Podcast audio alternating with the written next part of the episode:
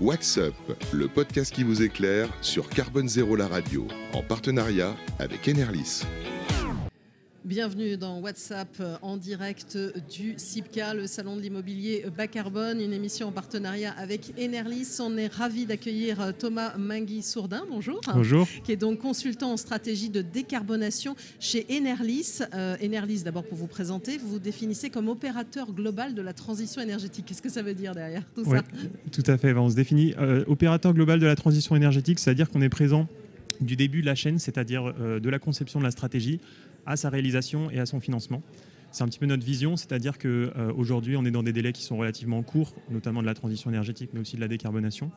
Donc en agrégeant toutes ces compétences et en accélérant un petit peu les procédés, on va permettre euh, à la fois de mesurer, de réaliser l'action et aussi de la financer parce que vous avez toujours l'enjeu des coûts.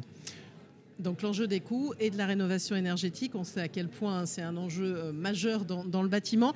Euh, et il faut évidemment mettre en place une stratégie euh, bas carbone. Alors comment rendre justement l'existant moins énergivore et moins émetteur aussi de gaz à effet de serre? Alors c'est bah, c'est vrai que c'est une grande question. Nous, on s'appuie sur, euh, euh, trois piliers euh, généralement, qui sont premièrement la performance énergétique du bâtiment, donc notamment l'efficacité énergétique, les énergies renouvelables, donc l'installation par exemple de solaire, et la mobilité durable, donc notamment les bornes électriques etc. Et de façon générale, en fait, euh, les, les bonnes pratiques, vous avez deux, enfin, vous avez trois axes même. Le premier axe, ça va être euh, l'efficacité énergétique. Donc concrètement, je fais euh, autant avec moins. Mhm. Donc, euh, par exemple, ça va être si je, euh, si je réduis mes consommations de chauffage, j'éteins mes lumières la nuit. Éventuellement, je, je fais du relampage, donc je, je change mes tubes fluo en, en LED, des choses concrètes comme ça. Je peux avoir aussi la partie production d'énergie renouvelable. Mhm. Je parlais du solaire tout à l'heure. Et enfin, j'ai la partie qui se développe euh, en ce moment et dont on parle beaucoup, qui est la sobriété, qui commence à arriver et qui est le changement des, des pratiques. Le changement des pratiques, changement des, des usages. Alors, est-ce que c'est si facile que ça aussi à mettre en place sur de l'existant? Vous parlez de photovoltaïque. Euh, on peut faire le choix d'installer des panneaux même sur un bâtiment relativement ancien? C'est faisable? Ah oui, très, oui, oui, complètement. Alors c'est même c'est faisable et c'est même euh, recommandé. Recommandé. Surtout en ce moment avec les, les prix de l'électricité qui s'envolent et qui atteignent 1000 euros le, mégawattheure. Donc oui, c'est faisable et ça va même devenir euh, presque obligatoire. Mhm. Aujourd'hui, la Commission européenne euh, commence à travailler sur Repower EU qui devrait imposer à terme euh, de, de mettre des panneaux solaires sur plus ou moins tous les bâtiments à horizon 2027. Voilà, parce qu'il y a un grand enjeu, on va dire, au niveau des toitures. Et ce plan Repower EU, il est là aussi pour répondre à la problématique de la crise énergétique qu'on connaît actuellement. hein. Mmh, Donc- complètement. Donc, euh, typiquement, il y a, il y a des grands, grands enjeux à, à réaliser. Alors, vous, est-ce que vous sentez, puisque vous suivez, j'imagine, depuis un certain temps, hein, les différents acteurs du bâtiment, qu'un virage est en train de s'opérer J'allais dire, la rénovation énergétique, c'est un peu un serpent de mer. Hein. C'est pas la première fois qu'on en parle. L'État a lancé, on va dire, des plans successifs. Est-ce qu'on sent une accélération? Oui, bah, on en parlait tout à l'heure justement. Oui, effectivement. En coulisses, hein, en pour ceux coulisses, qui voilà. ne suivent pas.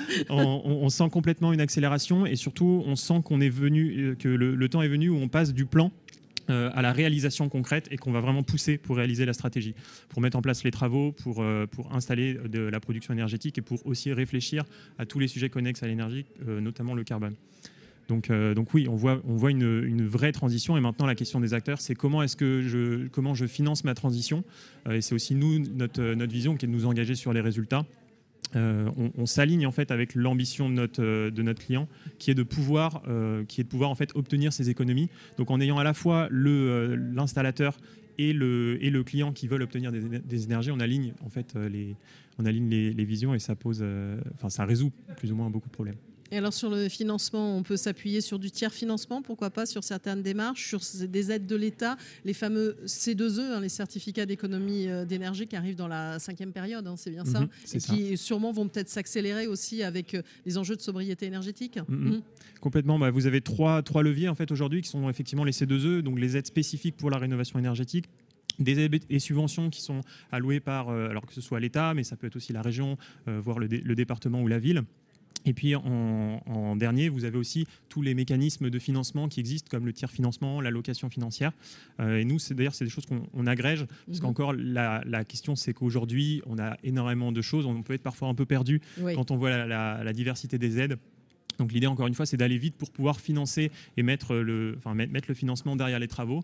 Si vous alignez à la fois le financement extérieur, le financement euh, des, des aides de l'État et les économies d'énergie, on arrive à des travaux qui sont rentables. Oui, parce que le grand enjeu dont on parle souvent, c'est le retour sur investissement, qui peut finalement être relativement court, parce que c'est souvent difficile hein, de se dire je vais mettre euh, pas mal d'argent, mais il va falloir aussi qu'il y ait vite un retour, parce que toujours la même chose, hein, dans le contexte de crise actuelle, c'est pas simple. Mm. Alors, vous parlez de retour sur investissement, c'est intéressant, effectivement. Moi, j'essaie d'apporter deux autres choses mm-hmm.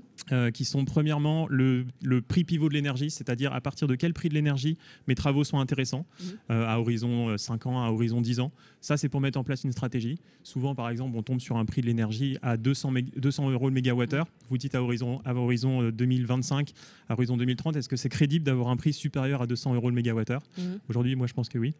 Et la deuxième chose, c'est le, prix par tonne de carbone évité, encore à horizon 5 ans, à horizon 10 ans. Et aujourd'hui, ce prix pour les travaux, il est négatif. Très souvent. quand on dit souvent que le prix de l'action euh, est plus important, enfin le prix de l'inaction est très lourd et que le prix de l'action, j'allais mmh, dire, mmh, mmh. peut, peut, être plus intéressant. Et quand on parle de rénovation aussi, là vous avez parlé hein, de, des bâtiments, comment on peut faire de la performance énergétique, euh, installer notamment des, des, panneaux solaires. Les usages aussi, c'est quand même majeur aussi là-dedans. Est-ce que ce sont des axes sur lesquels vous travaillez aussi chez Enerlis? Alors bien sûr, on y travaille. En fait, euh, on, a, on a à la fois la, partie infrastructure qui nécessite une expertise très concrète, mais aussi la partie comportementale. Et là, c'est aussi plus moi euh, la, partie sur laquelle je travaille en tant que, que consultant climat enfin consultant en décarbonation, on, agglomère en fait euh, maintenant les deux. Pourquoi? Parce que d'accord, on va faire 70%, voire 80% avec de l'infrastructurel, mais il y aura toujours 20% de, comportemental et euh, d'action des utilisateurs, que ce soit dans l'utilisation de l'éclairage, euh, dans l'utilisation éventuellement de la cuisine, que ce soit d'ailleurs du, du résidentiel ou du tertiaire, dans l'utilisation des appareils électroniques, etc.